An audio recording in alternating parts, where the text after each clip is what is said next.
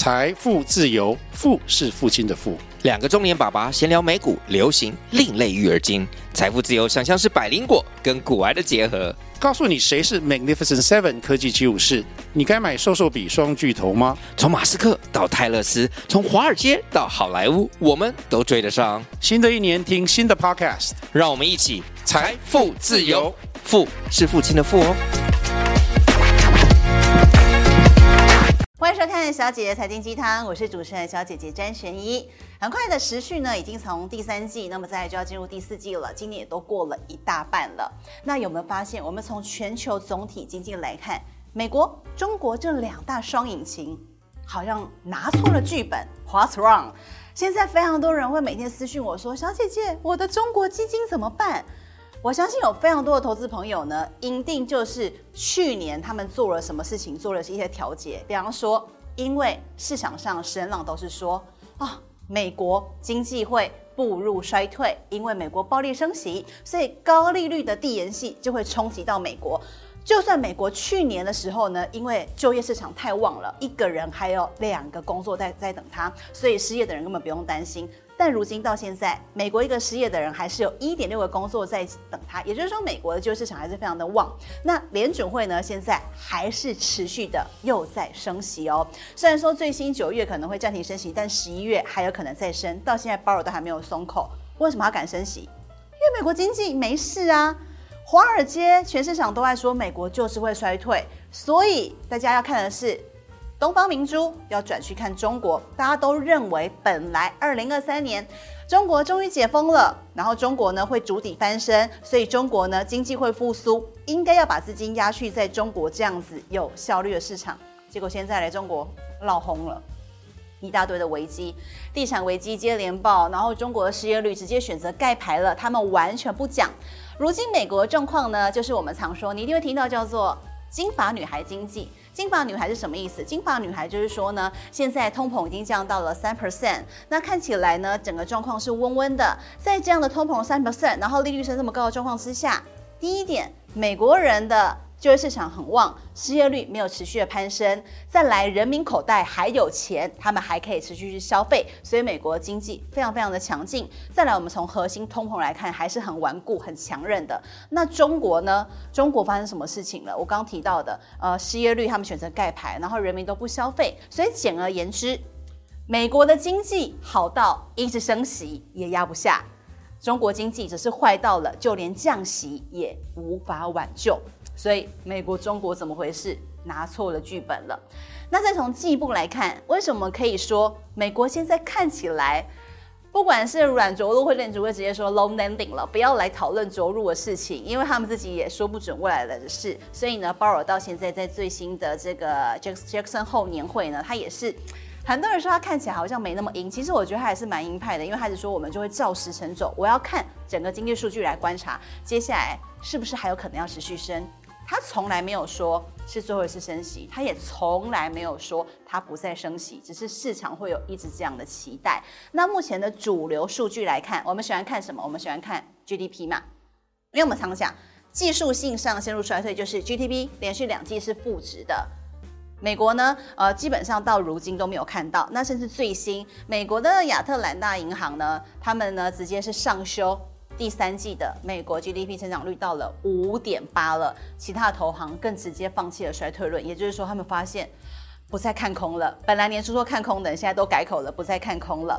那如果说呢，美国的第三季 GDP 真的有到五点八这个数字的话，是二零二一年第四季以来最强劲的成长，就代表说美国现在经济还在一个上升的轨道，所以大家期待。明年的降息可能会更晚到来，同时会在高利率更长一段时间，就是高原期。好，那看中国了啊，中国还记得吗？因为大家期待复苏商机之外呢，中国定出的今年的 GDP 多少？他们定保五五 percent，其实就连保五都已经算是近年来最低了，而且最保守、最温和了。甚至呢，新的这个他们新上任的国务院的总理呢，都讲得很保守，甚至呢，他们不再讲拼经济，而是以稳，什么都要稳。但看来这五趴也不稳了，呃，很多的投行呢已经开始纷纷下调中国今年的经济成长率。七大投行当中有六家认为百分之五中国根本做不到。原因在就是因为最近他们的呃房地产接连暴雷，然后很多的经济状况让全世界再把目光聚焦到了这，不是因为期待它的经济复苏，而是认为它是一颗未爆弹。但中国问题在于，它现在不是所谓的金融危机或经济危机，而是信心危机。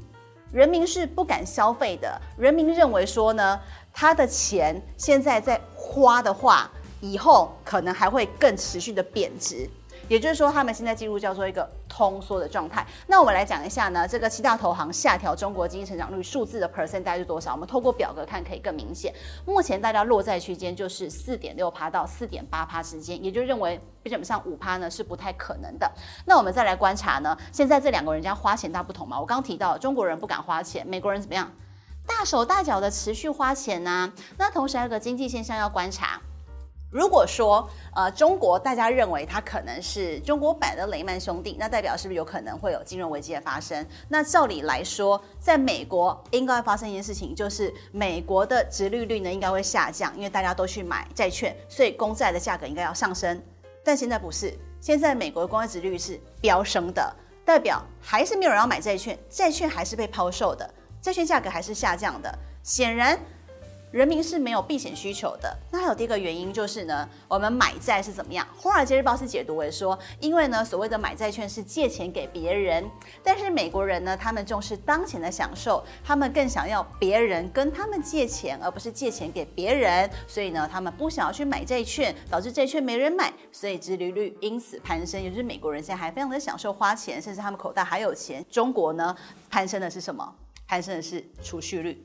中国人拼了命的在存钱，目前中国的储蓄率来到了世界冠军。言下之意就是呢，中国陷入了通缩，而西方世界还在打通膨。虽然美国通膨下降，但欧洲国家通膨率还是很高，这点大家是不可以忽视的。所以西方通膨，东方在通缩，因为日本基本上也还在通缩的。那我们就来小姐姐帮大家科普一下，所谓的通缩是什么呢？通货膨胀你就知道，就是你钱放着嘛，然后我们都说，呃，要抗通膨，也就是你要去买保值的东西，因为物价会一直涨，那物价涨的速度会比钱成长的速度还要快，因为薪资涨幅没这么高，通缩就是相反的意思了。因为市场上呢，流通的货币变少，中国储蓄率上升，大家都存钱，你钱存下来了就不会去市场花钱，所以市场上流动的货币就变少了，那大家都不花钱，就发生什么事情？就会导致物价下降。啊，就没有人要买，所以厂商就会，那我再卖更便宜一点，希望你来跟我买。但是物价下降是不利经济发展的，因为呢，在通缩状况之下，我都知道我手上的钱，我在未来，也就是我今天假设礼拜一，我礼拜三可以买到比礼拜一更多的东西，因为厂商会调降价格啊，物价会下降啊，我为什么不礼拜三再去买呢？所以，我今天的钱在未来可以买到更多东西，我就继续不花钱，我就继续存钱，那就会延迟消费，那进一步就会影响到了企业的营运，同时就会造成失业危机，这是一连串的经济恶性循环。所以，其实通缩是很多的这个国家主理者不希望见到的状况，你才会看到为什么中国。这么这么多的刺激政策，然后同时他们也知道了失业率可能会攀升，所以他们选择盖牌。那我们从投资市场或者金融商品来看，呃，今年年初或是去年年底，一定很多人开始布局中国基金了。本来期待应该是看到很亮丽的绩效是报酬率，结果现在中国基金绩效一片惨，真的惨兮兮，负的三四十趴到五十趴，通通都有。我每天都收到很多的私讯，大家都来问说：“金小姐姐，我的中国基金绩效怎么卖？”怎么办？我也直接有去接触到，就是操中国基金的基金经理人。事实上，他们也都直接建议，就是此刻就请立刻停损，然后赎回。真的不需要跟这种负报酬率的东西长相厮守，完全不需要。现在为什么我们要说做这个决定呢？因为短时间之内，我们看不到中国经济会有起色，以及它现在还有很多很多的不确定性。现在这个时候停损的话，应该是要把这笔资金转去更有效率的市场。那你可能会觉得很哦，我负三十、负四十趴，你叫我停损。但是如果你转去更有效率的市场，它是一个牛市的状态，你有机会是可以赚回你中间的这个价差的。我们说中国的市场有个特性，它叫做政策市，也就是说它基本上呢是因为政策关系而联动，它不是一个纯资本市场。所以其实现在有人说，为什么中国股市旺不起来？因为他们都说大妈没回来，也就是没有散户。那为什么没散户？再回推到整个。信心危机嘛，内需都不稳啦，我就不花钱。然后呢，你还叫我去炒股，我也买房，我也不买了。所以我不做这些有投机风险的事情，我要做的是稳的，所以我就一直一直存钱。因此呢，现在我们怎么说要转到更有效率的市场呢？关键还是就是 AI，AI 在今年等于是救了美国。还有整个台湾的市场，那我们就想哦，上一个科技破坏式创新是什么时候？基本上呢，就是 iPhone 时代了。还记得 NVIDIA 黄永勋他说什么？他说现在的 AI 就是一个 New iPhone moment，也就是新 iPhone 时代。虽然说此刻目前。你会看到我们的 AI 相关类股稍微有回档，那是因为最终还是要回归到了基本面来观察。那确实财报开出来，实际上的这个 AI 的占比高或低，投资人都看得清楚。但是你光讲 NVIDIA 的财报超级亮眼，非常非常的好。那关键是在于它预估的营收远远高过了市场预期，所以我们可以说 AI 现在只是一个开始，一个开始。我们想当时 iPhone 嘛，一开始要改变就是硬体，所有任何科技创新改变都先从硬体、软体，最后再到服务。所以你看 iPhone，它从 iPhone Four，然后再来呢，慢慢长得越来越大，到现在它的形状已经差不多底定了，也就是硬体的发展到了一个极限。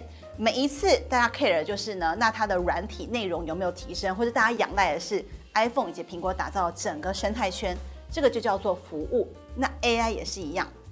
AI 现在开始，为什么我们在看的就叫做都是硬体面，server 啊、算力啊、散热啊、巴拉这些只是硬体设备相关的，还有很多还没开始爆发或起来的商机呢，就是从软体再到服务，但要走到软体或再到服务，这当中可能再需要十年以及二十年的光景，它是一个持续持续下去的，所以你应该要把资金转到这样比较有效率的市场。